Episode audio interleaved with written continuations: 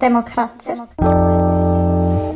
Ich begrüße Sie herzlich zur heutigen Folge des Demokratzers mit dem Titel Utopien für die Demokratie von morgen.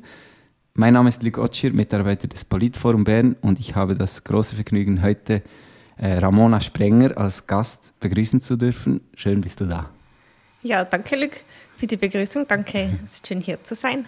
Du bist äh, Interaction Designerin äh, und äh, arbeitest unter anderem im Dezentrum, ein Think Tank oder auch Do Tank für Digitalisierung und Gesellschaft, ähm, neben diversen weiteren Projekten und beschäftigst dich immer wieder in deiner künstlerischen Praxis mit der Frage, wie Technologie unser Leben beeinflusst. Genau. Und das passt sehr gut zu, zum heutigen Thema. Wir wollen gemeinsam die Demokratien in den Blick nehmen und allenfalls auch gemeinsam demokratische Utopien entwickeln. Wie könnte eine demokratische Entscheidungsfindung in der Zukunft aussehen? Demokratie war nie statisch, äh, kann nicht statisch bleiben, sie muss sich ändern und es stellt sich die Frage, wie man diesen Wandel mitprägen kann, soll, muss. Äh, dieser Podcast ähm, findet heute in einer außergewöhnlichen Form statt. So ist dies keine Aufzeichnung einer Veranstaltung im Käfigton. Ähm, dieser wird momentan umgebaut, es wird ein Lift eingebaut, ähm, sondern es ist ein klassisches Podcast-Setup äh, ohne Publikum. Wir sind für diese Aufzeichnung zu Gast im Berner Generationenhaus und genau dieser Ort soll auch der Startpunkt für unser heutiges Gespräch sein. Ähm, vor einer Stunde nämlich besuchten wir gemeinsam die begehbare Denkblase im Innenhof des Berner Generationenhaus. Das ist ein Teil des Projekts Denkmal 2051 für künftige Generationen. Bis im Mai 22 sind dort äh, Besucherinnen eingeladen, in dieser Blase Wünsche und Versprechungen für die nachkommenden Generationen abzugeben und die werden äh, von einer Roboterhand auf einer Papierrolle gesammelt und für die nachfolgenden, nachfolgenden Generationen festgehalten. Und äh, im Juni, 1. Juni 2022 wird dann der Grundstein für die Zukunft gelegt. Diese Papierrolle mit den Versprechen wird feierlich im Innenhof des Berner Generationenhaus vergraben und damit das Denkmal für künftige Generationen mit einer Laufzeit bis 2051 eingeweiht. Äh, Ramona, ich weiß nicht, bist du abergläubisch und ist es ähnlich wie bei den Sternschnuppen und man darf nicht verraten, was man sich wünscht oder kannst du uns verraten, was du äh, auf diese Papierrolle notiert hast, respektive die Roboterhand? Ja, ich bin nicht abergläubisch und kann gerne verraten, was ich dort draufgeschrieben habe. Ah, das erste Wort war ähm, erstmal sorry ich glaube, die Herausforderungen, wie für uns, die auf Sie, die zukünftigen Generationen zukommen, werden keine einfachen sein, sondern das Thema Klimakrise und Digitalisierung sind meiner Meinung nach die, die großen Themen unserer Zeit. Und ja, ich weiß nicht, ich habe das Gefühl, wir behandeln sie nicht immer ideal im Moment. Und äh, dass ich mir wünsche, dann wollte ich doch noch einen positiven mhm. äh, Aspekt reinbringen, dass ich mich wünsche, wir werden, dass wir es schaffen, aktiv zu werden und dass wir es schaffen, die nötigen Instrumente, Regelungen, die nötige Kultur und die Grundlagen zu schaffen, damit äh, sie aktiv werden können und diese Fragen und Themen bewältigen können. Mhm. War das auch ein bisschen eine, eine Nachricht an dich selber, weil also ähm, hoffentlich sind wir beide noch da, wenn, mhm. wenn diese Papierrolle ausgegraben wird. Also ist das ein Sorry an dein zukünftiges Ich auch ein wenig oder? Ja, schon auch ein bisschen, weil sie haben so es gab ja diesen Intro-Text, den man zuerst gehört mhm. hat auf den Kopfhörern und dann haben sie irgendwie auch gesagt, ja, du wirst dann so und so alt sein. Mhm. Wie fühlt sich das an? Denk an dich, denk an irgendwie auch die Leute, die dann so alt sein werden wie du. Ja, es war schon irgendwie auch so eine doppeldeutige Nachricht, denke ich. Ja, es ja, es ist immer die Frage, wann beginnt äh, die Zukunft? Ähm, ich denke immer an hunderte von Jahren, aber eigentlich ist das eben, diese 30 Jahre sind etwa eine Generation. Äh, wir trafen auch noch zwei ältere Damen, in dieser Denkblase und die haben, die haben uns am Schluss gesagt, ja, bis, bis dann, wir sehen uns. Äh, wenn wir alle so viel älter werden, äh, äh angeblich, dann sehen wir uns äh, etwa mit 100 und ihr seid 70 äh, oder so. Es war ein, ein schöner Moment und ich fand mhm. auch so, es war so ein ja, man wollte wirklich nicht jetzt irgendetwas hinschreiben. Es, es hatte so Bedeutungskraft. Ich habe wirklich lange überlegt und oh mein Gott, ich kann es dann nicht mehr ändern, oh, diese ja. Roboterhand, schreibe das jetzt auf und es ist verewigt. Mhm. Ähm, also ich, ich, ich war da deutlich länger als du am Hirnen. Äh, bin froh, hast du das Sorry übernommen, das äh, habe ich schon mal vergessen. und ähm, ah, vielleicht wann die Zukunft beginnt, ein, ein spannender Punkt, den ich äh, herausgefunden habe. Im Vorfeld dieses Gesprächs haben wir wir, hatten wir kurzen Austausch darüber und ähm, überlegten uns, ja, ist das ein Tippfehler, weshalb 2051 und nicht 50? Das ist eben sehr bewusst gewählt, weil die äh, häufig so ähm, Prognosen eben bis zur Rundenzahl 2050 gehen ähm, und das äh, 2051 symbolisiert eben den Aufbruch in eine nächste Zukunft nach diesen großen ah, Prognosen. Ah, das ja. wusste ich nicht. Auch nice. Mhm. Und was ist dir bei diesem Ausstellungsbesuch in dieser Bla Blase aufgefallen, jetzt vielleicht durch deine berufsbedingten Brille als Interaction Designerin? Vielleicht bringt es auch etwas zu erklären, was eine Interaction Designerin macht. Ja, klar, mit dem kann ich gerne anfangen. Interaction Designerinnen äh, Designer besch beschäftigen sich mit der Erforschung und Gestaltung von interaktiven Erfahrungen. Das kann im Kontext ästhetischer, technologischer oder gesellschaftlicher Fragestellungen sein. Das klingt jetzt ein bisschen so wie auswendig gelernt. Das muss ich auch an jedem Familienfest erklären. Ja, genau. Also wie anders als Produkte oder GrafikdesignerInnen beschäftige ich mich mit dem Erlebten, der Erfahrung, der Vermittlung, so diesem Zwischen, dazwischen, ja. diesem interaktiven Teil. Mhm. Genau. Und kannst du, wenn du das jetzt erlebst, so einen Raum, bist du als Ramona dort oder als Interaction Designerin oder kannst du da wählen, äh, wie du durch so eine Ausstellung gehst? Ich glaube, das kann ich gar nicht mehr abstellen, weil das ist so verinnerlicht, diese, ja. diese Interaction-Brille. Und ja, ich mhm. glaube, das, aber das ist auch mega spannend. Ähm, ja, zuerst haben wir ja diesen Film gesehen, wo es so vom Urknall bis, bis ins Heute geht. Und dann waren das so, ja, 24 Stunden. Wenn das Universum 24 Stunden alt wären, dann wären wir erst seit einer Sekunde da. Und dann mhm. so diese, das Leben, wie wir es heute kennen, war irgendwie wie ein, was war das, irgendwie eine Millisekunde oder sowas. Das war echt mega beeindruckend. Und dann haben sie so, und es waren so kleine Klappstühle, auf denen man saß. Dann haben sie so gesagt, ja, jetzt sitzt du da auf diesem Klappstuhl und bist ganz baff. Und ich war so, wow, ja, wirklich. Und so dieser Klappstuhl, dieses, das war auch so ein lustiger Zwischenraum, das hat das wie noch verstärkt, so dieses ja. Gefühl von, ach ja, das Universum. Mhm, ich stellte mir immer die, äh, der Vorraum zum Himmel, irgendetwas ja. zwischen Erde und Himmel stelle ja. ich mir so als Wartesaal vor ähm, äh, und die Hölle dann vielleicht, also wenn man daran glaubt, äh, ein Wartesaal, aus dem man nie herauskommt. Ja, ja. Äh, das war manchmal schon so in einer Zwischenwelt. Ja, ja sehr. Also war nicht so ein schöner Auftakt von diesem diesem Gefühl, dann, dann durch so einen Zeittunnel zu laufen, wie man sieht, wie sich alles beschleunigt hat. Seit, seit 1850 waren, glaube ich, äh, Events aufgelistet. Und dann kommt man zu diesem riesen Raum mit dieser, diesem Roboter. Mhm. Ähm, und so, so, aus diesem Mindset, ich finde, sie haben das sehr schön gelöst, so diesen Mindset und dann von dem aus in die Zukunft zu denken. Ja. Und ich bin auch einfach Fan von Arbeiten mit so Robotern. mit Robotern schon mal gewonnen bei dir. Ja, voll. Ja, also diese, diese Beschleunigung, Beschleunigung in der letzten Sekunde und dann sprechen wir von Millisekunden und dann noch durch diesen Zeittunnel ähm, löst, also es ist sehr eindrücklich, aber löst bei mir rasch auch so ein bisschen ähnliche Gefühle aus wie äh, die Unendlichkeit des Weltalls. Ist, alles ist, ja, auf, kommt es überhaupt drauf an? Also meine Güte, wir sind ja ein, ein höchstens ein ein, ein Zucken mit dem Auge und wir sind schon vorbei. Also mhm. unsere großen Fragen werden plötzlich so klein und ich, ja, irgendwie bin ich mir manchmal nicht sicher, ob es mich bestärkt äh, mhm. oder, äh, oder, oder auch ein bisschen nihilistisch, so ja, keine Ahnung und ich bin ratlos und überfordert. Mhm. Ähm, so.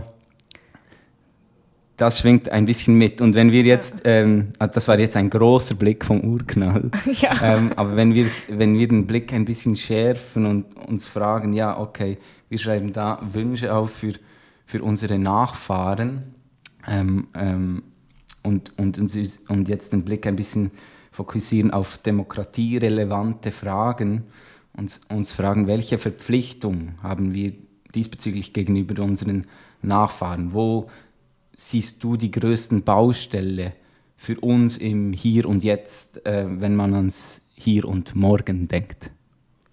Die größten Baustellen im Hier und Jetzt, ja, ich glaube, das war schon so die beiden Themen Klimakrise und Digitalisierung, würde ich sagen. Und so dieses Gefühl von, wenn wir jetzt schon, jetzt bin ich im Kopf schon ein bisschen weiter bei der, bei der Studie, über die wir dann sprechen werden. der so Zukunft. Diese, ja, in der Zukunft dieses Podcasts. So diese, das Gefühl von Ohnmacht, die diese Hyper-Objects, diese Themen, die so groß sind, dass man sie gar nicht fassen kann, ähm, auslöst. Ja. Ähm, wir sitzen hier zu zweit und denken über die Zukunft nach. In diesem Raum waren wir zu viert, zwei ältere Damen. Es stellt sich ein bisschen die Frage, ja, wer denkt in welchen Momenten denn über genau solche Fragen nach? Wer denkt äh, eigentlich im Hier und Jetzt über die Zukunft nach, über die Zukunft der Demokratie? Hast du da ein, ja, ein Bauchgefühl oder Ja, das ist schon noch spannend. Ich habe mich schon mit einigen so Zukunftsforschungen oder so Prognostikmethoden beschäftigt und sehr viele haben den Ursprung irgendwo im Militär oder in der Wirtschaft. Okay. Und da geht es oft darum, Inventionen hervorzusagen, also Ereignisse oder Produkte, die erfunden werden. Ähm, und es geht oft darum, irgendwie richtig zu liegen, weil ich möchte dann, dann wissen, was dann passiert und Ja. wie ich darauf eingehen kann. Ähm, jedoch so auch dieser Begriff der Zukunftsforschung ist ja schon ein Widerspruch in sich selbst, weil die Zukunft kann man nicht erforschen, weil sie ist ja noch nicht hier. Es ist wie eine Wissenschaft ohne Forschungsobjekt. Und ich würde, ich finde, man sollte eher Zukunftsgestaltung sagen. Ähm, und was ich viel spannender fände, ist das Ziel, ganzheitlich über solche äh, verschiedenen Zukünfte nachzudenken. Also ich glaube, es braucht auch viel mehr Leute, die sich damit befass- befassen, wie so eine, das ist jetzt ein Plädoyer für eine Demokratisierung des Zukunftsbegriffes oder der Yes. Zukunftsnachdenkens. Und mit möglichst auch nicht nur die ökonomische äh, oder wissenschaftliche Dimension, die auch wichtig ist, sondern auch eine kulturelle und gesamtgesellschaftliche Dimension da einzubringen und mit möglichst allen, möglichst inklusiv so Diskurse zu, zu halten. Okay, spannend. Also äh, die Player, äh, das, äh, das ist ein guter Punkt, die Player sind oftmals Brands, ähm, die sich überlegen, okay, äh, längerfristige Planung, äh, was ist gefragt, was ist ein Bedürfnis oder vielleicht auch, wie können wir ein Bedürfnis überhaupt generieren, dass man schlussendlich auch monetarisieren kann und dein Plädoyer geht in, eher in eine Richtung, dass das breiter öffentlich ähm, ja, diskutiert wird. Ähm, äh, dazu ist vielleicht so eine Blase ein, ein, ein wertvoller Ort, ähm, um, um dieses Thema irgendwie einer breiten Bevölkerung äh, überhaupt sichtbar zu machen, dass man sich darüber Gedanken machen kann. Ähm, wenn, man, wenn man jetzt bei wirklich den zukünftigen Generationen noch kurz bleibt, wie siehst du das, ähm, wie deren Bedürfnisse jetzt von Politikerinnen und Politikern, ähm, ja, werden die schon be berücksichtigt oder ähm, ist auch dort ein großer blinder Fleck äh, vorhanden? Puh, schwierige Schwierig. Frage. Ähm, ja, Nur weil sie so den, den Gap schließen könnten zu einer Bevölkerung. Ja, wahrscheinlich schon. Ich denke, wir sehr oft denken wir sehr kurzfristig und sehr so, es ist ja auch wie ein Teil unserer Politik, dass wir dann abstimmen, Ja. ja, machen wir ähm, so und so viele Wochen Vaterschaftsurlaub Mhm. und das ist dann sehr konkret und sehr nahe, anstatt dass wir darüber diskutieren, was wollen wir überhaupt für ein Eltern- oder für ein Familienmodell haben. Ja. Äh, und in der, Vorstell in der Ausstellung fand ich mega spannend, wie sie das so umgedreht haben. Es stand nie Nachfahrinnen, es stand immer, wie können wir gute Vorfahrinnen werden. Ah, ja. Und ja. so dieses Umdrehen und dieser Fokus von nicht äh, das Erbe, das ich bekommen habe, sondern das Erbe, das ich weitergebe. Ja. Ja, das fand ich noch ein schönes Bild. Ja, das stimmt. Das, das erinnert mich an ein Kurt Marti-Gedicht, das ich jetzt leider nicht komplett zitieren kann ähm, im Moment, aber irgendetwas mit wenn äh, Nachfahren, Vorfahren, Nachfahren. Äh, ich muss das suchen. Äh, aber ein schöner Punkt. Ähm, ja, als Besucherin dieser silbernen Kugel in diesem Innenhof ähm, hat man sich ja wirklich äh, ein, ein, eine gedankliche Reise gemacht, wie ein wünschbares Jahr 2051 aussehen kann. Und das ist ähm, das steht eigentlich im Gegensatz zu den zahllosen Dystopien, die man äh, tagtäglich sieht, in, äh, keine Ahnung, Kino, Serien, Bücher. Ähm, ähm, und das ist eigentlich verwandt mit deiner Arbeit der, äh, bei dem Zentrum und äh, eurem Grundsatz, ähm, ja, Zukunftsszenarien zu bauen, die, die ja, wünschbar sind. Ähm, gibt es eine bestimmte Methode, wie ihr da vorgeht? Wie, äh, wie baut man so wünschenswerte Zukunftsszenarien? Ja, da gibt es ganz viele Methoden. Wir äh, arbeiten meistens mit der Szenariotechnik. Die haben wir auch in der Studie, auf die wir noch zu sprechen mhm. kommen, ähm, genutzt. Genau. Und das Spannende finde ich an dieser Technik, es spricht nicht von Zukunft, sondern von Zukünften. Es geht nicht mhm. darum, die eine Zukunft richtig vorherzusagen, den einen Event, sondern es geht darum, wie eine, eine Gestaltungsmöglichkeit aufzumachen und sagen, was sind verschiedene Szenarien. Äh, es arbeitet mit so sechs bis fünf ähm, Prozessschritten und die, was ich auch gut finde, ist in der Szenariotechnik wird klar getrennt, wann es spekulativ wird und ja. wann nicht, weil das ist halt so ein, in der Zukunftsforschung oder Zukunftsgestaltung eben. Aber ist es nicht immer spekulativ? Ja, aber sie, sie geht wie von einem, man untersucht zuerst das, den Ist-Zustand, was ja. ist das Untersuchungsfeld. Oh, das sind Facts. Ja, genau. Ja. Und dann, dann gehst du wirklich, das ist wirklich so eine wissenschaftliche äh, Vorangehensweise, wo man ähm, schaut, was sind Einflussfaktoren, die jetzt dieses Feld beeinflussen und wie kann mhm. ich die mit Deskriptoren messbar machen, also ja. auch mit, mit anderen Studien und so weiter. Und dann geht es von dem, ja, gibt es so eine klare Trennung, wo man sagt, gut, jetzt werden wir spekulativ, mhm. jetzt schreiben, schrauben wir mal herum an diesen Deskriptoren, diesen Messeinheiten von diesen Einflussfaktoren und schauen, was, wenn jetzt das plötzlich ganz anders wäre, was, wenn jetzt irgendwie, ja, so die großen Technologieplattformen äh, nicht mehr äh, privat wären, sondern öffentlich. Und dann spiegelt man das in die Zukunft mhm. Ähm, und schaut, wie sich das verändern könnte. Und dann hat man so ganz viele ganz viele Projektionen, aus denen dann ähm, ganzheitliche Zukunftsbilder ge, ge, ähm, zusammengefasst werden oder gebaut werden. Aha. Und es gibt auch sehr, die Technik ist sehr hybrid. Du kannst viele weitere Methoden hinzufügen.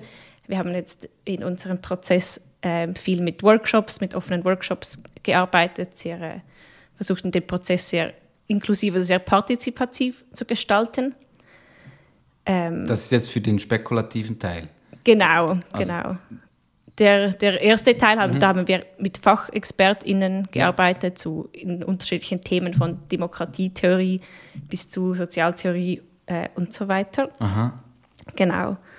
Und noch den letzten Punkt, den ich mag an dieser äh, Technik, ist so, das Ziel ist es, Zukunftsbilder zu entwerfen, aber es geht weniger um diese Zukunftsbilder, sondern mehr die Möglichkeit, dann so strategische Entscheidungen in der Gegenwart zu fällen. Ja. Also äh, das Szenario in der Szenariotechnik wird per se definiert als äh, Zukunftsbild und den Weg dahin, dorthin. Also es ist wie unvollständig, wenn man nur das Bild hat, sondern es geht auch um die Gelingensbedingungen. Ja. Was müssten wir machen, was müsste geschehen, damit wir dorthin kommen. Also es gibt wie so eine Handlungsfähigkeit in der mhm. Gegenwart durch das Nachdenken oder durch das Aufzeigen von diesen Zukunftsbildern.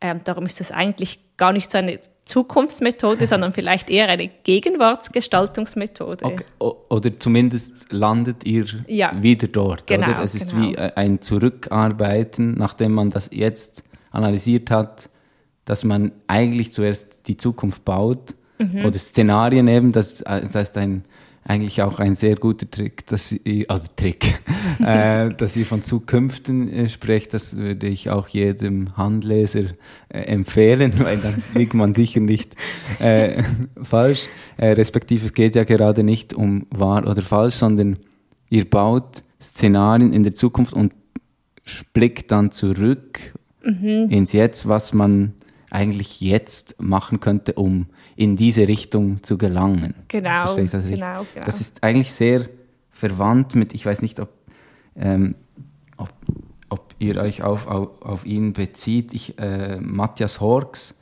ähm, und das Prinzip der Regnose als Unterschied zu Prognose. Mhm ähm, weil man eben bei der Prognose zu stark vom Jetzt ausgeht und denkt, ah, okay, ähm, also man ist geprägt von Verlustängsten und denkt so, ja, es kommt eh so, wie wir alle befürchten und äh, es wird sich oder es wird sich nichts ändern oder die Welt wird immer schlechter und die Menschen sind eben, die Menschen sind eben so und wir können uns nicht wandeln, wir sind alles Idioten und zum Untergang verurteilt. Man, man äh, kommt bei der Prognose relativ schnell in diesen Tunnelblick, mhm. während eben die Regnose ähm, die andere Perspektive ermöglicht und die, die Welt wie von, von der Zukunft zurück anschaut. Man fragt nicht, was könnte alles schief gehen, sondern wie wäre es, wenn wir es hinbekommen haben. Mhm. Und ich glaube, das mhm. ist eigentlich ziemlich, was ihr macht. Ja, ihr habt das vielleicht einfach euch abgeschaut. ja, wahrscheinlich. ähm, ähm, spannend. Hast du mhm. persönlich, das ist jetzt wie deine Arbeit, ähm, äh, solche Szenarien zu bauen, aber bist du persönlich eher äh, veranlagt, jetzt dystopisch, pessimistisch zu denken? Also das würde ich jetzt mir unterstellen oder, äh, und kannst du das dann wie abstellen oder äh, bist du äh, generell, ähm, ja, hast du persönliche gesellschaftliche Utopien, die dir vorschweben und jetzt mhm. gehen wir dorthin? Ich weiß gar nicht, ob das überhaupt noch trennen kann. Du hast gesagt, mhm. ja, berufswegen ja. beschäftige ich mich halt viel mit wünschenswerten Zukünften, mhm. mit positiven ähm, Szenarien. Und ich glaube, entweder hatte ich das schon vorher, wahrscheinlich, oder ich habe es jetzt bestimmt noch mehr übernommen. Mhm. Ähm, aber auch ein bisschen, ja, aus dem Grund, weil ich so Dystopien etwas langweilig finde. Das ist ja. so das, das haben wir überall, es ist so omnipräsent, das sind so die gängigen, einfachen Erzählungen. Aha. Und so dieses aber diese Handlungsfähigkeit, die ich habe oder bekomme, wenn ich mir wünschenswerte Szenarien ja. vorstelle, ja. das ist einfach etwas, das ich viel stärker finde. Ich finde es ja. auch viel schwieriger, mir zu, also vorzustellen. Also mhm. wirklich eine größere Herausforderung, weil ja, wenn alle vor ein paar Jahren über Black Mirror gesprochen haben, wenn man es analysiert, ist es ja nicht so schwierig. Man nimmt einfach problematische Felder von jetzt und verstärkt sie. Mhm. Äh, es ist einfach wie, ähm, äh, was schon da ist, äh, in der Konsequenz weiterdenken, wenn sich nichts ändern würde. Aber diese, dieser Handlungsspielraum, sich äh, überhaupt auszudenken und dann zu proklamieren und, äh, und äh, wahrzunehmen, ja, das finde also, das find ich eine große Herausforderung, die ich eben die mir Eindruck macht, die ich jetzt nicht einfach so aus dem FF machen könnte. Mhm. Die das Arbeit, ist die Frage von ja. den Methoden, ja. Ja, ich glaube, die Arbeit mit den so Szenarien gibt hat auch schon diese Möglichkeit von, es ist nicht so, dass wir jetzt nur Utopien entwerfen, völlig losgelöst vom, vom Jetzt und, und diesen negativen Tendenzen, sondern es geht dann bei diesem Zurückdenken darum, gut, es gibt aber diese Tendenz, wie können wir die abfangen oder wie können wir die umkehren mhm. dir begegnen. Also ja, es, es, hat auch so die schöne Möglichkeit, um negative und positive Tendenzen ähm, beide im Blick zu halten und trotzdem in einer wünschenswerten Zukunft zu landen. Ja, ja. Ähm, apropos negativ, was sehr negativ konnotiert ist, ähm, ist der Begriff Utopie. Oder die, ja. Der Titel dieser Podcast-Folge ist Utopien für die Demokratie von morgen. Ähm, Utopien heißt so viel, also im, aus dem Altgriechischen wie Unort eigentlich übersetzt. ja, also er ist halt nicht, aber Unort ist auch irgendwie negativ. Mhm. Ähm, äh, der Duden beschreibt es als undurchführbar erscheinender Plan, ähm, eine Idee ohne reale Grundlage. Ähm, und also es gab Zeiten, da gab es eine gewisse Hochkonjunktur dieses Begriffes, mhm. wurde immer wieder genannt, aber wenn man in der jüngeren Vergangenheit schaut, dann hat man das Gefühl, diese Utopie ist ein bisschen abgebrochen. Die letzten drei Jahrzehnte waren eher geprägt von Schlagwörtern wie ja, Alternativlosigkeit, Sachzwang, Logik, ja, der Markt will es so. Ähm, ja, ähm, und es gibt ja auch genug negative Assoziationen jetzt historisch begründet, die, die, Utopien, welche die Nation, die Menschheit und die Ewigkeit oder wenigstens die letzten oder die nächsten tausend Jahren als ihren Wirkungsraum bestimmten, haben, äh, haben ungeheuerliche Verläufe genommen im letzten Jahrhundert, also, ähm, von der Utopie zu totalitären Ideologien. Da stellt sich schon die Frage, sollen wir uns äh, Utopien überhaupt noch zutrauen oder sind sie einfach zu negativ aufgeladen? Sind sie aus der Zeit gefallen? Hm. Ich würde vielleicht weniger das Wort Utopie nutzen, sondern wünschenswerte Zukünfte. Weil ich finde, ja, wie du gesagt hast, so dieses, oder der Duden gesagt hat, ähm, Utopien haben auch so etwas handlungsunfähig machendes. Also es ist so weit weg, es ist so leicht, sich davon zu distanzieren und zu finden, ja, das ist vielleicht schön, aber mega unrealistisch. Also findest du ihn zu geprägt schon oder kann man den Begriff nicht umwerten oder ja, neu besetzen? So? Vielleicht, ja. Ja, vielleicht könnte man das. Aber du würdest jetzt eher verzichten und diesen Podcast anders nennen. oh ja, stimmt. Sorry. Nein, alles gut, alles gut. Das, diese Frage stellt sich definitiv. Ja, absolut. Ja, ja, vielleicht ist das schon etwas das ist ja wie dann auch ein bisschen fast ein Schimpfwort teilweise, wenn man sagt, ja, das ist zwar schön, aber das ist halt eine Utopie und dann, dann mhm. wollen die Leute wie sagen, ja, das ist unerreichbar und wenn man von wünschenswerten Zukünften spricht, dann, hm. also auch in, in dieser, so die Definition davon ist, äh, dass sie wahrscheinlich oder zumindest plausibel sind, das ist wie so ein, ein Teil von, ähm, wenn man in der Zukunftsgestaltung gibt es auch diesen, diesen Szenariotrichter, mhm. wo man sagt, die, das ist halt nicht so ein Zeitstrahl, der linear geht, wie irgendwie, ja, man das so sieht in so Geschichtsbüchern, sondern es ist ein Trichter und der hat dann so kleinere Trichter drin und dann gibt es so, alles, was in diesem Trichter drin ist, das sind wahrscheinliche Zukünfte. Mhm. Dann gibt es plausible und mögliche und es wird wie immer kleiner, der Trichter. Mhm. Ähm, und, und, und Wünschenswerte sind dann so ein bisschen in der oberen Hälfte angesiedelt des Wahrscheinlichen oder Plausiblen. Okay, ja. Macht das und das, Sinn? ja, ich verstehe. Und dass Utopien eigentlich zu rasch ein Luftschloss ja, Assoziation voll. auslöst. Aber man darf ja wiederum nicht vergessen, dass jetzt äh, Dinge wie Freiheit, Gleichheit, Gerechtigkeit oder eben auch Demokratie oder ein solidarisches Sozialwesen, das waren alles Utop Utopien, ja, ja, utopische mhm. Ideen und ähm, deshalb ist es vielleicht auch Zeit für eine Rehabilitation. Ich glaube, es ist auch nicht ein Entweder-Oder. Nein, nein. Ich glaube, wünschenswerte Zukünfte gehen wirklich Hand in Hand mit Utopien. Aber ähm, ja, ich gebe dir völlig recht, so die erste Assoziation ist, ist mega ähm, ja, unrealistisch. Aber das waren sie auch immer, oder? Ja, ja. Also ich, ich, ich, ich ähm, habe dann ein bisschen recherchiert und fand diesen Text von Thomas Morris aus dem 16. Jahrhundert, als er mit Utopia so eine Insel beschrieb, mhm. wo alle, äh, ja, ein, eigentlich ein Gegenentwurf zu, zur englischen Gesellschaft der damaligen Zeit und eine Insel, wo alle Menschen in sozialer Gleichheit ähm, leben und der Wohlstand ist gleichmäßig verteilt, Privateigentum gibt es keines, ähm, also eigentlich sehr ähm, ja, ein, ein, wahnsinniger Kompass für Dinge, ja. die wir jetzt haben.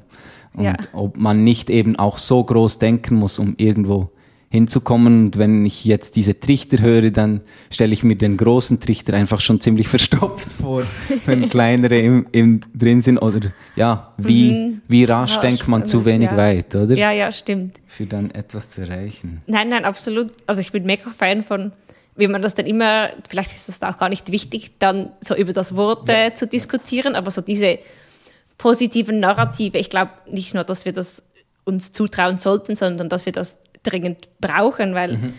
weil ja, ich, ich, sehe so diese Narrative, diese Erzählungen, die man hat, die auch irgendwie ähm, vermittelt werden, die die Kultur schafft, dass das wie auch eine Art politisches Werkzeug sein kann, weil einerseits geht es ja um den Aushandlungsprozess und so dieses Verhandeln, ja, was, was ist überhaupt so eine Utopie oder so, was, was findest du überhaupt gut und was nicht und was wollen wir als Gesellschaft überhaupt? Mhm. Und, es, und, so dieses Spekulieren ermöglicht es uns, äh, gesamtgesellschaftlich oder kollektiv über solche Zukünfte oder neue Narrative nachzudenken.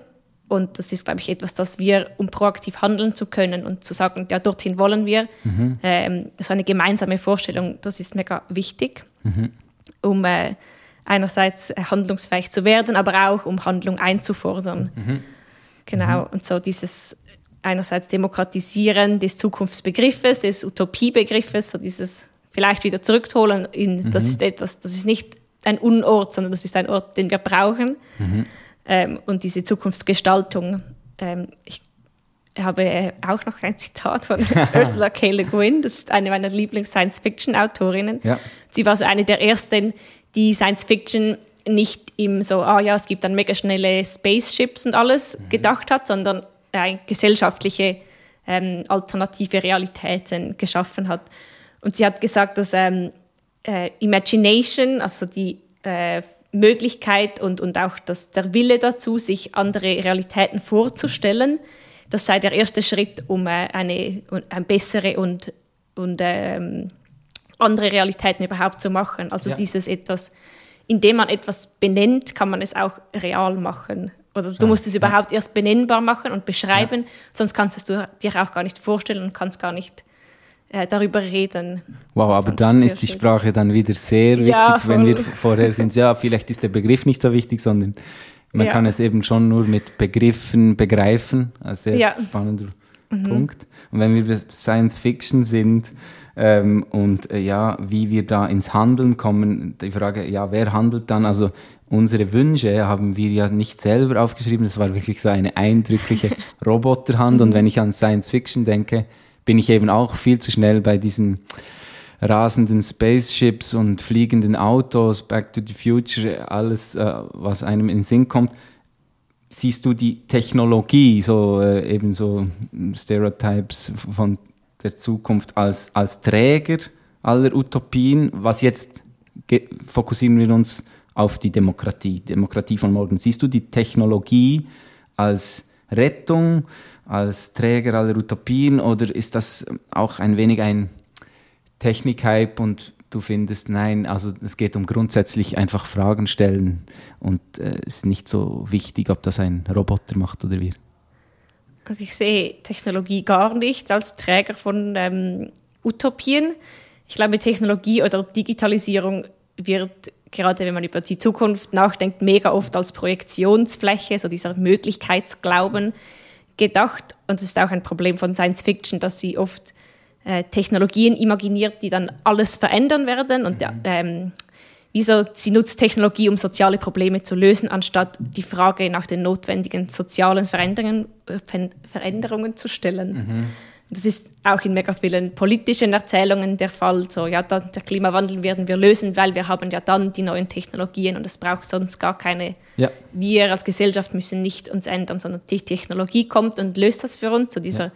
Solutionism. Ähm, und ich glaube nur auch so dieses digital ist gar nicht besser. Das sagt noch überhaupt nichts aus über, wie dann etwas sein wird. Also nicht das Technologie äh, neutral ist. Ich glaube, Technologie ist immer politisch. Mhm. Aber so dieser Digital-Imperativ, so man muss einfach digitalisieren. Ja. Und es geht ja, es ist ja ein Prozess. Es geht darum, wie möchte ich digitalisieren und was überhaupt und was mhm. vielleicht auch nicht. Und darüber braucht es so einen gesellschaftlichen Diskurs. Mhm. Es ist spannend, wenn du so äh, auf dieses äh, auch ein wenig blinde Vertrauen auf die Technologie, wenn du das erwähnst. Ja, ähm, die eilt so schnell voraus, die wird das für uns wie am Zeithorizont äh, lösen. Ähm, dort spielt auch ein wenig dieses Spannungsfeld mit, ja, können wir die Technologie einholen, also eine Gesetzgebung äh, oder unsere langsamen Mühlen der Demokratie ähm, äh, äh, läuft eigentlich der Technologie im, immer nach und, oder ist die Frage falsch und dann ist es eher, nein, ähm, können wir nicht bestimmen, wie rasch sie wo läuft. So. Ähm, und wir, wir, wir nähern uns eigentlich der, ähm, in diesem Gespräch dieser digitalen Demokratie und was man sich eben vorstellt und was die äh, Rettung sein könnte oder eben nicht. Ähm, wenn ich Schülerinnen und Schüler gefragt habe in dieser Ausstellung äh, Digitale Demokratie im Politforum letztes Jahr, wo du äh, eben mitgewirkt hast und wir jetzt äh, zu sprechen kommen, dann war eigentlich die erste Assoziation, was digitale Demokratie sein kann oder was sie sich darunter vorstellen, war immer, ja, E-Voting. Also eigentlich eine sehr klassische Übersetzung der heutigen analogen Demokratie, einfach ein Prozess, ja, und den hat man jetzt gescannt und jetzt ist er digital. Ähm, ja, wie, wie, wie, was braucht es, dass diese digitale Demokratie mehr ist als eine Übersetzung der, der heutigen? Oder äh, ich, ich versuchte immer, ja, in dieser äh, Eröffnungsrunde mit Schülerinnen und Schülern äh, äh, schon den Geist zu öffnen und ich merke, das ist gar nicht einfach. Mhm. mhm. Ja, das stimmt. Vielleicht ist es auch so ein Problem von einem Demokratiebegriff, wo man dann so denkt an Abstimmen und, und Bern und Bundeshaus mhm. und so. Mhm. Aber das, ich glaube, der Digitalisierung oder digitale Möglichkeiten beeinflussen ja nicht nur so diese offiziellen Institutionen und Prozesse, sondern alle und auch die mhm. inoffiziellen. Ähm, und wie wir miteinander umgehen, nur schon so Deliberationsprozesse mhm. auf, auf in digitalen Räumen und so weiter. Ähm, und die ja auch wieder hier digitale Demokratie ist ja auch kein Produkt, das so, ah ja, das ist dann einfach alles, wir machen einfach alles digital und dann mhm. haben wir diese digitale Demokratie sondern es ist eigentlich ein Prozess, der sich immer im Wandel befindet. Mhm. Ja, was du vorher ganz am Anfang gesagt hast, die Demokratie, die sich immer anpasst und die Digitalisierung auch und das zusammen dann mhm. auch. Sie, sie, passt sich zwar immer an, aber irgendwie ist sie ja doch sehr mhm. äh, starr. Also ja. da, da, gibt es ein, auch ein Zitat von Pia Mancini, ähm, ähm, die sagt, wir schlagen uns als Bürger des 21. Jahrhunderts mit Institutionen aus dem 19. Jahrhundert und Informationstechnologie aus dem 15. Jahrhundert herum. Also wir schleppen immer noch unfassbar starre Formen mit uns rum.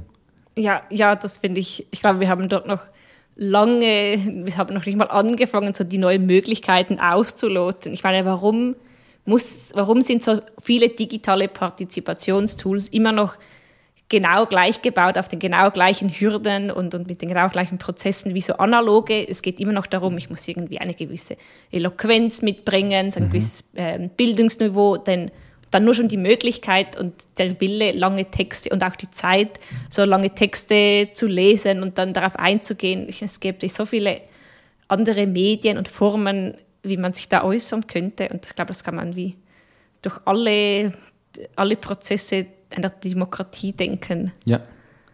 Ja, nicht, dass ich jetzt sage, man soll alles mega verschnellern und nur noch Voice Messages ab, mit ja, Voice Message abstimmen, aber ja, es gäbe einfach neue Formen, mehr Leute inklusiver zu machen und die Demokratie dann wie auch zu stärken, glaube ich. Ja, ja, ja. Und wenn du von, also du hast Plattformen äh, erwähnt, ähm, also meine primäre Assoziation äh, jetzt vor dieser Ausstellung war ja, wenn ich an eine digitale Demokratie denke und wo sich Leute austauschen und diskutieren, äh, dann sind es dann einfach rasch irgendwie ähm, demokratiepolitisch sehr besorgniserregende Plattformen.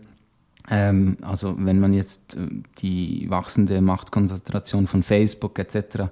anschaut oder äh, und Facebook ist nicht nur einfach eine Website, sondern in vielen Ländern wo der Online-Zugang teuer ist, steht es ja fast synonym fürs Internet. Also Facebook bestimmt, was die Menschen zu sehen bekommen, was nicht. Und dann gibt es, äh, ja, also das wäre jetzt ein Podcast für sich mit Ideen wie eigenes Währungssystem, mhm. wo ja, ja Regierungen schon aufgeschreckt sind, aber die Idee ist nicht weg. Und äh, die Frage, wie solche Plattformen überhaupt äh, eine publizistische Verantwortung wahrnehmen müssen oder freigesprochen werden oder ja, und da stellt sich ja, bei mir schon rasch die Frage, ja, hat das überhaupt jemand im Griff und wie kriegen wir es in den Griff und äh, lande dann rasch so in diesem äh, eben bisschen ratlosen Big Bang Moment ja. von diesem Zwischenraum. Ähm, das ist jetzt meine erste Assoziation, aber mich äh, würde wundern wie habt ihr jetzt auf diesem großen Feld, das eben vielleicht noch gar nicht abgesteckt ist, wie, wie habt ihr äh, selektioniert jetzt als Dezentrum, welche Aspekte der Digitalisierung und deren Auswirkungen auf die Demokratie ähm, wollt ihr untersuchen, als, mhm. diese, ähm, als dieser Auftrag von TH Swiss mhm. kam? Genau, ja, die, die Ausstellung Digitale Demokratie bei euch, die war ja, die basierte auf äh, drei Studien, die wir im, die im Auftrag von äh, TH Swiss, der Technologiefolgenabschätzungsstiftung des Bundes, das ist so ein langes Wort, ähm, ähm, gemacht wurden. Und da waren einerseits, ähm, wir haben dazu geforscht, dann der Dachverband Schweizer Jugendparlamente und GFS Bern. Yes. Und basierend auf diesen Studienergebnissen wurde dann die Ausstellung gemacht. Ähm, und unsere, unser Thema war Szenarien für eine digitale Demokratie im Jahr 2050.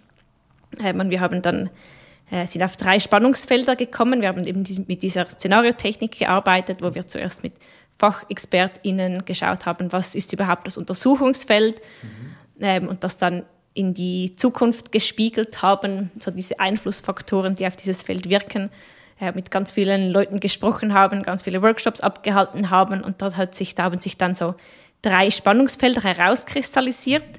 Das ist einerseits die Rolle des Staates gegenüber den immer mächtiger werdenden Technologieunternehmen, das, was du okay, eigentlich jetzt ja. gerade erklärt hast, so dieses Staat versus Big Tech haben wir das dann genannt. Mhm. Dann andererseits die Polarisierungs- und Radikalisierungstendenzen gesellschaftlicher Diskurse auf solchen Plattformen. Also das haben wir dann mit dem Titel Deliberation versus Konfrontation abgesteckt. Und das dritte Spannungsfeld ist Inklusion versus Exklusion, was du vielleicht auch ein bisschen so mitgeschwungen hast in deinem Statement. So der politische äh, oder der potenzielle Ausschluss von äh, Abgehängten, so in Anführungs- und Schlusszeichen, ja. aus dem politischen System, was dann längerfristig halt ähm, extrem gefährlich sein kann und zu so Erosion oder Zerfall von, von von gesellschaftlichem Zusammenhang, von sozialer Kohäsion beitragen kann. Okay.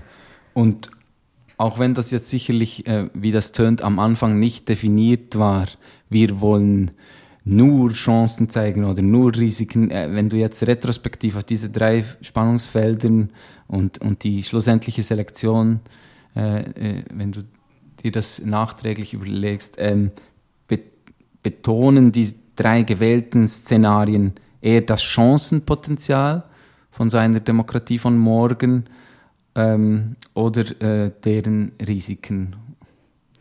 Hm, ich glaube sehr fest beides. Das ist so dieses, diese Ambivalenz, die äh, per Definition in solchen Szenarien auch immer vorkommen müssen. Also Szenarien müssen wie in sich kohärent, aber auch äh, ambivalent sein. Mhm. Und es ging schon darum, einerseits Risiken festzustellen. Wir haben ja eben viel mit, mit, ähm, mit so, mit nennen sie AlltagsexpertInnen, die dann nicht spezifisch für ein Fachgebiet da sind, sondern einfach, weil sie ähm, in der Schweiz wohnen, weil sie als BürgerInnen an diesem demokratischen ähm, ähm, Prozess teilnehmen. Die waren dann dort und haben. Oder auch nicht. Ja, ja wir, sie waren digital vor Ort, weil die ganze oder meinst du nicht Nein, teilnehmen? Ja, am Prozess. Ja, ja, stimmt. Ob sie dann genau. können oder nicht oder ob sie dann tun oder nicht, ist eine andere Frage. Ja, ja, absolut.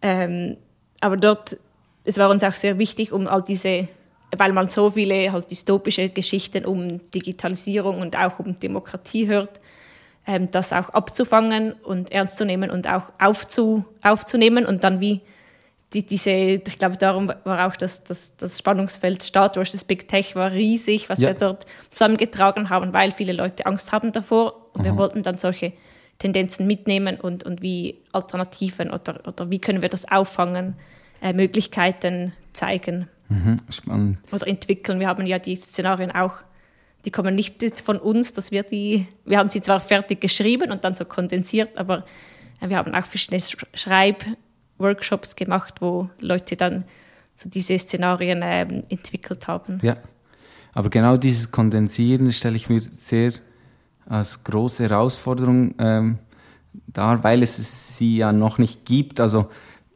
ähm, wie vermittelt man dann ähm, solche Szenarien in einer Ausstellung einem breiten Publikum? Ähm, ja, wie, wie, wie, wie zeigt man diese doch ein wenig Luftschlösser-Ideen? Also baut man etwas oder, oder schreibt man einen Text eben? Äh, vielleicht kannst du dazu was sagen. Wir haben dann ähm, die drei Szenarien in drei Kurzgeschichten umgewandelt, also so Geschichten, die auch ähm, Spaß machen sollten zu lesen und haben dann sind noch einen Schritt weiter gegangen und haben neben der Szenariotechnik haben wir auch Methoden aus dem spekulativen Design genommen. Das heißt, wir haben Objekte aus diesen Zukünften wirklich nachgebaut. Und da ist dann herausgekommen so eine Maschine, die eine Wünze wirft, ein eingeschweißtes, konfisziertes Pilzrisotto und eine bewusstseinserweiternde Pille in so einem shiny, vom, vom Bund hergestellten ähm, Kugel, die liegt da so drin, mhm. genau. Ähm, wir haben also ein bisschen einen unkonventionellen Weg gewählt, um da diese Vermittlungsarbeit zu machen. Wir haben mega viel am Anfang darüber diskutiert, ja, dieser Diskurs um Digitalisierung und Demokratie, der ist so immateriell, so nicht fassbar. Wie können wir irgendwie das wortwörtlich dann greifbar machen? Und anders als äh, jetzt Kunst hat Design halt den Vorteil, dass es das Alltägliche zeigt. Also, und wenn wir sagen, das ist, wir machen diese Objekte, dann tun sie so, als wären sie alltäglich. Mhm. Das tun sie so, als werden sie genutzt, als wäre es ein seriell gefertigtes Produkt, das schon in der Anwendung steht. Mhm. Und Design ist ja auch immer so eine Manifestation von Werten, von, von wie wir ähm, miteinander umgehen, von, von Haltungen, von eigentlich eine wie fest gewordene Art zu leben. Also, weil Design strukturiert eigentlich unser ganzes Leben, unsere ganze Abläufe. Und wenn man jetzt äh, das spekulative Design spielt eben mit dem und sagt, ähm, was wäre was es, es, repräsentiert wie ein Wert oder eine, eine Art zu leben, die wir uns nicht gewohnt sind. Und das irritiert dann halt ähm, wie eine. Und sie haben damit die Werte von dieser Gesellschaft aus diesem Zukunftsszenario versucht greifbar zu machen mhm. und sollten dann irritieren. Und es gibt so dieses, dieses ähm, die Idee von, dass man dann über diese Irritation, über diese Störung, die nicht, das ist so ein bisschen eine Gratwanderung dort, weil es sollte nicht komplett absurd sein, dass mhm. ich sage, ah, das ist so eben ein Science-Fiction-Objekt und das hat gar nichts mit mir zu tun. Also ich sollte irgendwie halt auch, wie können wir Bilder nutzen, die Leute schon kennen aus Erzählungen, halt bei dieser Pille denkt man so an Matrix oder ja. an Soma und so weiter. Wie können wir solche Geschichten nutzen und das dann wie weiterspinnen? Es sollte aber auch nicht zu nahe am schon Bekannten sein, weil es soll ja Irritation auslösen. Und über diese Irritation sollte dann wie erstens Lust äh, Lust gemacht werden, die Videos, die wir gemacht haben, oder beziehungsweise die wir mit euch gemacht haben, äh, und die Kurzschichten zu lesen, die Videos zu, anzuschauen und wie so in diese Welten einzutauchen und dann darüber zu diskutieren. Also diese Selbstreflexion, wie wäre es, wenn ich das nutzen würde? Mhm. Und ähm, wir sehen das schon als, oder ich halt als Designerin natürlich als Möglichkeit, um ähm, niederschwellig solche Diskurse zu vermitteln einerseits, ja. aber andererseits auch anzustoßen oder einzuladen, mitzudiskutieren. Und es ist halt eine Geschichte und man kann, es ist nicht, es braucht dann nicht so all diese Fachwörter oder so, die man sonst ähm, in solchen Diskursen vielleicht braucht, sondern es ist so etwas, weil ich mich darin vorstelle, dieses Projekt zu nutzen, kann ich dann wie aus meiner Perspektive darüber reden. Ja. Und es ist nicht so eine Metaebene, sondern eine sehr persönliche Verhandlungsebene. Mhm. Ja. Ja, ich fand das sehr, sehr spannend. Ähm, es war auch äh, bei den Führungen ganz klar ein Magnet. Also man läuft durch diese eigentlich praktisch leere Ausstellung, weil eben viel im digitalen Raum hängt und auch konsequenterweise viel äh, der Inhalte via App äh, abrufbar war. Und dann kommt man zu diesen Exponaten, die man ja es hat schon noch einen Glaskasten, aber man, man steht davor und es hat einen Knopf. Also, und das hatte wie eine Magnetwirkung auf diese Schülerinnen und Schüler, weil ein Knopf ist so etwas Banales und eigentlich würde man einen Knopf gar nicht mehr beachten oder es gibt fast keine Knöpfe mehr, sind alles nur noch Touchscreen, aber das hatte irgendwie, dieses haptische hat definitiv viel ausgelöst. Ähm, dieser Knopf war bei bei ähm, der Daumenregel, vielleicht kannst du die kurz schildern, wenn man jetzt diesen Knopf nicht selber gedrückt hat, was dort die Idee war. Ja, genau. Die Daumenregel, das ist diese Münzwurfmaschine, von der ich kurz gesprochen habe. Das ist so eine, vielleicht so vier Handbreite orange Maschine, sind so zwei orange gebogene Metallplatten. Und unten hat es eine Plexiglasunterbau. Und man sieht den ganzen Mechanismus dort. Es hat so irgendwie so einen Motor, der ähm, eine kleine, so ein kleiner Spickmechanismus antreibt. Und äh, es ist auch relativ grob. Es hat dann so zwei gelbe Klammern, die die Maschine mit Strom versorgt. Also so sehr handwerklich sieht das aus. Und äh, wenn, wenn die Maschine mit diesen zwei gelben Klammern dann angestellt wird, oder beziehungsweise wenn man den Knopf drückt, ähm, dann, dann dreht der Mechanismus da diesen Spickdings nach unten und eine Münze spickt zwischen diesen zwei gebogenen orangen Metallplatten auf und runter. Ja, und das behandelte das äh, Szenario um das Spannungsfeld Start versus Big Tech. Genau, wo wir eigentlich vorhin ja. ähm, ähm, gestartet haben. Jetzt, wenn wir nochmals zurückschauen, äh, ähm, äh, wie wir äh, im Gespräch gestartet haben bei den zukünftigen Generationen, die können ja noch nicht mitsprechen, es ist eigentlich in einer Demokratie die schweigende Mehrheit. Wir sahen mhm. das auch so in einem Kreisdiagramm, wie viele Menschen es schon gab und wie viele es noch geben wird in der Zukunft.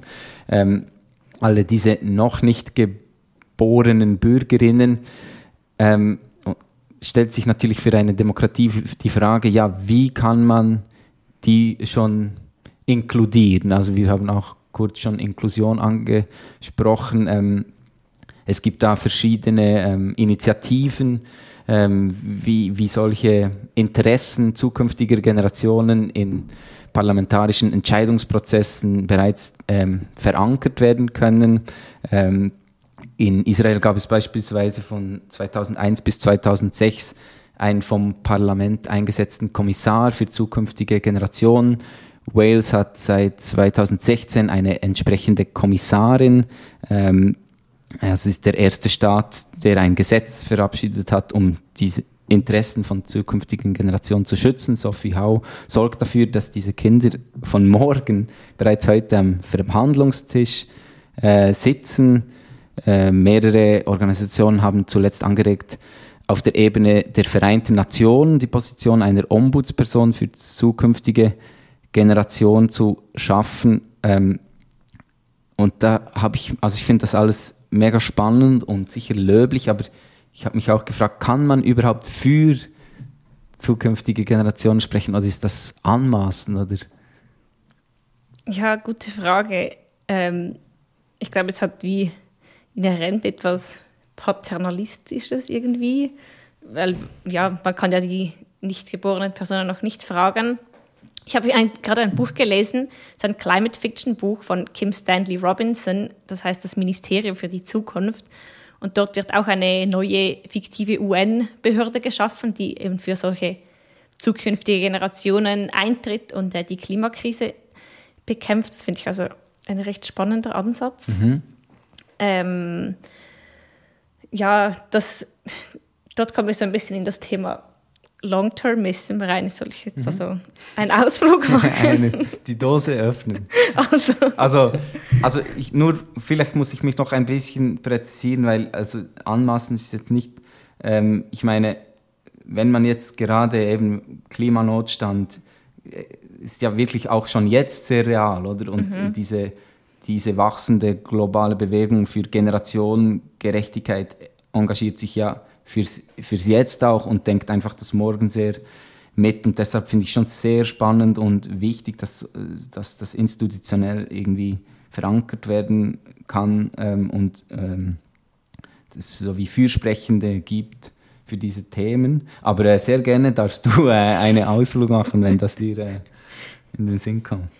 Ja, wenn man ja von zukünftigen Generationen spricht, dann es hat so die Frage, wie viele zukünftige Generationen denkt man damit? Ähm, und rein theoretisch könnten das ja dann wie fast unendlich, also nicht so unendlich, aber sehr viele Personen sein, wenn man dann irgendwie, es gibt dann solche VerfechterInnen vom so Effective Altruism oder aus diesem Long-Termism-Denkansatz, die dann sagen, ja, wir haben dann irgendwann Singularity und dann gibt es ganz viele digitale Personen, die wir auch mitdenken müssen. Und dann der, sind wir im Gegensatz so wenig wichtig und so diese Leute, die nach uns kommen, vielleicht in den nächsten 200, 300 Jahren, wenn man da wirklich weit in die Zukunft denkt und die sagen dann, ja, die Klimakrise, das ist wie gar nicht mehr so wichtig oder all diese Probleme oh jetzt, denn, weil, weil, weil wir sind dann auf dem Mars und wir leben dann nur noch in so einem digitalen Space und die spanische Grippe oder weiß nicht was oder auch Corona ist wie so ein Ripple, also wie sagt man, eine Welle auf dem Zeitgeschehen. Äh, das ist spannend, aber findest, also jetzt, das ist ja auch einfach eine komplette ja, nicht Ablenkung, aber es ist einfach so wie, nein, diese, äh, diese Probleme sind so, sind so real und so vor der Türe oder mhm. begannen schon, dass ja auch, das ist eigentlich das Anmaßen. Ja, ja. Dass man einfach so, äh, das geht wieder in die Richtung, ja, die Technik wird uns retten, ja, oder? Ja, ja voll. Ich glaube, dort macht es Sinn, irgendwie wie so einen Rahmen zu finden. Man spricht dann oft von dieser so Glockenkurve. Dieses, mhm. ähm, wie sagt man, nicht exponentiell, sondern so exponentiell abnehmen. Mhm. Ja. Ähm, und aber grundsätzlich finde ich es extrem wichtig, so dieses längerfristige Denken, nicht nur aktuelle Kosten, sondern auch Kosten von für zukünftigen Generationen. Ähm, ja, diese, ich weiß nicht, ob man vielleicht so wie, ich meine, Firmen haben ja auch so Lobbyorganisationen, ob es mhm. nicht so etwas Eine diese, Lobby.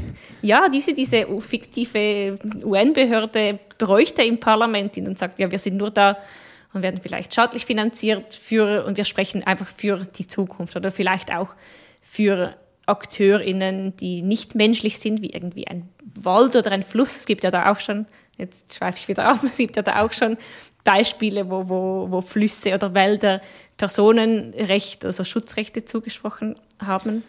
Ja, aber irgendwie stocke ich immer dabei, äh, was denn, also ich meine, es gibt Dinge, die sind klar, die müssen wir irgendwie hinterlassen, dass man weiterhin hier leben kann und das steht wirklich auf der Kippe. Mhm. Dort sehe ich, ähm, wie eine, äh, die Haltung, die man jetzt vertreten könnte, wenn man ähm, zukünftige Generationen vertretet und das stimmt dann wahrscheinlich für alle, aber irgendwie habe ich schon das Gefühl, es ist ein, also einfach das Schlagwort zukünftige Generation ist ist ja politisch so hoch umstritten und inhaltlich eigentlich maximal offen, äh, was das jetzt äh, sein wird mhm. ähm, und kann für unterschiedliche politische Ziele und Anschauungen ja, eigentlich aktiviert werden. Ich glaube, da könnte fast jede Partei noch etwas finden, wo sie sich eben für die zukünftige Generation einsetzt. Also jetzt im konkreten Inhaltlichen. Vielleicht ist es mhm. eher das strukturelle, ähm, das Ermöglichen, dass das irgendwie schon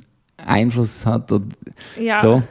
Aber wir sind jetzt wirklich, äh, wir sind im Morgen und diese Fragen kann man sich ja eigentlich auch fürs Jetzt stellen, das, wo du ja, auch ja. schon, also, was du eigentlich auch schon betont hast. Also die Frage, ähm, ja, wie, wie kann die Demokratie jetzt inklusiver sein? Also klar kann man über, äh, kann man zukünftige Generationen schon einbeziehen, aber es werden auch jetzt viele nicht einbezogen oder vielleicht trotzdem ein bisschen nach, äh, nach morgen gedacht, wie könnte eine zukünftige Demokratie inklusiver sein mit den Leuten, die effektiv dann leben? Ja, ja. Wie kann diese Teilhabe größer werden?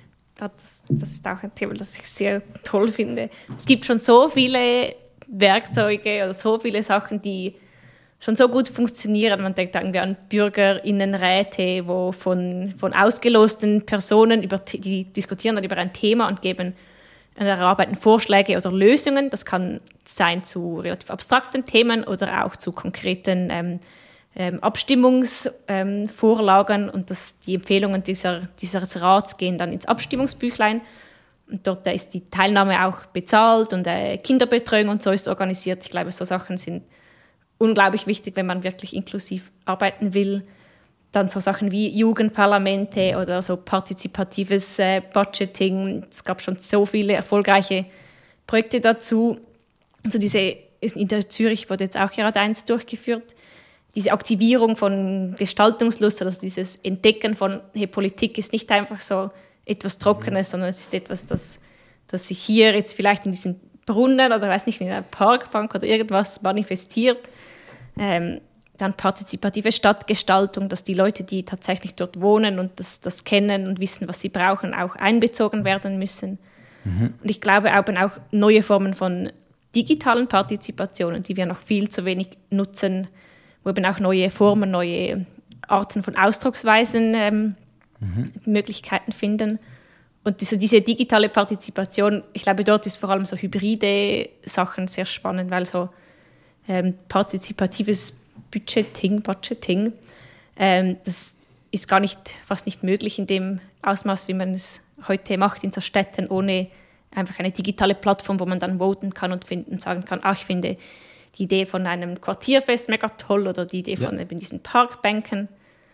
Ich habe da auch ein, ach, noch etwas, ich glaube, wenn man über, über ähm, Inklusion spricht, dann muss man wie auch darüber sprechen, dass irgendwie 35 Prozent der Schweizer Bevölkerung jetzt nicht an nationalen Abstimmungen teilnehmen kann. Genau, also etwa 25 Prozent Ausländerstimmrechtsfragen mhm. Und dann sind es wahrscheinlich jetzt noch die Kinder ja, genau. Äh, dazu gezählt. Ja, das ist ein großer ja, Stimmberechtigungen für nach Wohnort und nicht nach Nationalität oder auch Stimmberechtigte für Jugendliche, wenn wir sagen mhm. zukünftige Generationen. Das sind die zukünftigen Generationen und mhm. ich kenne so viele, die wirklich motiviert werden und gerne auch äh, abstimmen würden und sich beteiligen würden, aber halt nicht vielleicht schon mitsprechen dürfen, aber dann halt dieses Kreuz oder diese, dieses Ja oder Nein nicht ja. ähm, einschreiben können. Wir haben jetzt auch ein Projekt, ähm, das heißt Forum for Inclusion, wo wir ähm, vom Pro Prototype Fund hier in, in Zürich so ein, ein Prototyp bauen, wo wir eben wie uns um dieses Thema kümmern wollen. Und das ist wie so ein doppeltes Experiment. Einerseits ähm, kann man, dass die Idee der Plattform ist, dass man via Voice Messages oder via, via Sprachnachrichten mhm. äh, seine Meinung zu äh, aktuellen politischen Abstimmungsunterlagen geben kann. Oh mein Gott. Also nicht Mann, sondern Leute, die nicht abstimmen dürfen, können ja, okay. das. Ähm, und dann wollen wir wie diesen Leuten eine Stimme geben. Eben, es ist halt, äh, wir können leider nicht das politische System ändern, von dem her ist es nicht wirkliche Inklusion, aber es ist immerhin so eine sichtbar ja, oder hörbar machen. Ja, und einerseits das kann, was bringt, was bringt dieses hörbar machen, das ist wie das eine Experiment, und das andere auch, äh, solche Sprachnachrichten wäre das vielleicht eine mögliche andere Form als Text, als ähm, Mittel. Spannend, ja. Ich habe noch ein Zitat, was ich noch sagen würde.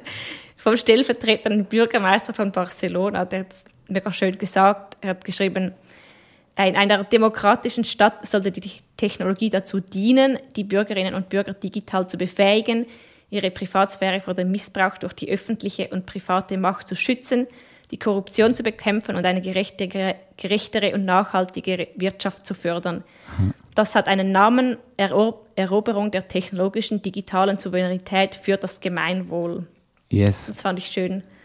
Ähm, ja, weil wir viel über digital gesprochen haben, das fand ich mhm. schön zusammengefasst, was ich finde, dass das digital machen sollte. Eben ein Werkzeug und nicht genau, und, Zweck.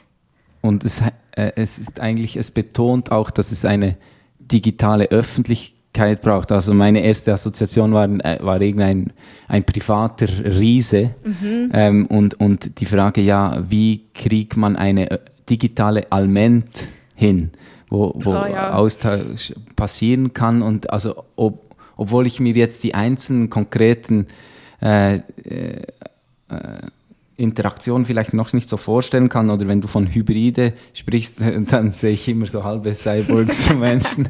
Ähm, das muss ja auch eben gar nicht so Science Fiction sein. Ähm, Habe ich das Gefühl, das ist ein, ein mega wichtiger Punkt, diese ja. Öffentlichkeit ähm, zu gewährleisten. Du hast sehr viele ähm, Ansätze äh, erwähnt, die schon da sind, äh, Zufallsauswahl von Bürgerinnen und Bürgern, Bürgerräten ähm, und bis hin eben auf so lokale mhm. ähm, äh, Projekte, die jetzt äh, schon da sind. Ähm, und ich finde es mega spannend, weil, weil ich schon das Gefühl habe, das könnte eventuell auch eine Politikverdrossenheit drosseln. Also mhm. du hast eben über die Jugendlichen gesprochen und man hört ja sehr häufig so, ja, gerade euch sollte es interessieren, weil ähm, ihr werdet viel länger mit den Entscheidungen leben, die wir heute treffen mhm. und trotzdem ist die Diskrepanz so groß und ähm, das, das jetzige System ähm, scheitert eigentlich ähm, weitgehend. Ähm, viele viele Gruppen abzuholen und, und irgendwie ja, irgendwie dort das Vertrauen zu stärken, ja, äh, meine Stimme macht einen Unterschied und äh, ja, finde ich schon sehr spannend, inwiefern eine Digitalisierung und neue Formen dort dieser, äh, diese Politikverdrossenheit auch äh, hemmen könnte. Ja, ja, sehr. Ja, ich glaube, dort gibt es so viele hm, spannende Ansätze, die schon funktionieren, die schon getestet wurden, aber auch noch so viel neues Potenzial von das wirklich so radikal anders denken. Ja. Spannend. Also ich danke dir herzlich. Ich glaube, dieses Gespräch könnte man stundenlang ja. weiterführen. Äh, es äh, wird sicherlich wieder äh, in anderen Formen und Blasen äh, Platz finden, auch in diesem Podcast. Hast du noch irgendetwas, was du deponieren äh, möchtest? Ja, vielleicht so diesen Bogen nochmals zu schlagen von, von Methoden oder was für so Ansätze. Mhm. Ich glaube, hat schon, dass so diese Zukunftsszenarien oder Narrative entwickeln ein wirklich starkes Werkzeug für so politisches Werkzeug sein könnten über diese Diskussion von wie wollen wir dann leben mhm. und, und nicht nur wir, das geht ja dann wie auch immer in eine, irgendwie, da muss ja dann wie langfristig denken oder nachhaltig denken und wie wollen dann, dass uns, wie wollen wir, dass unsere Vorfahren, äh, Nachfahren, wow, leben ja, und wie, und sind wir auf dem richtigen Weg dahin, haben wir jetzt die, die nötigen ähm, Grundlagen, um diese wünschenswerte Zukunft äh, real zu machen. Mhm. So dieses neue Narrative, die wir, glaube ich, mega dringend brauchen und, und ja. Spekulation als politisches Werkzeug. Ja. ja, die Demokratie unserer Nachfahren wird nicht die Demokratie unserer Vorfahren sein und auch mhm. nicht die von heute und deshalb unbedingt lasst uns Geschichten schreiben. Ja, schön. Vielen Dank, Ramona. Danke gleichfalls.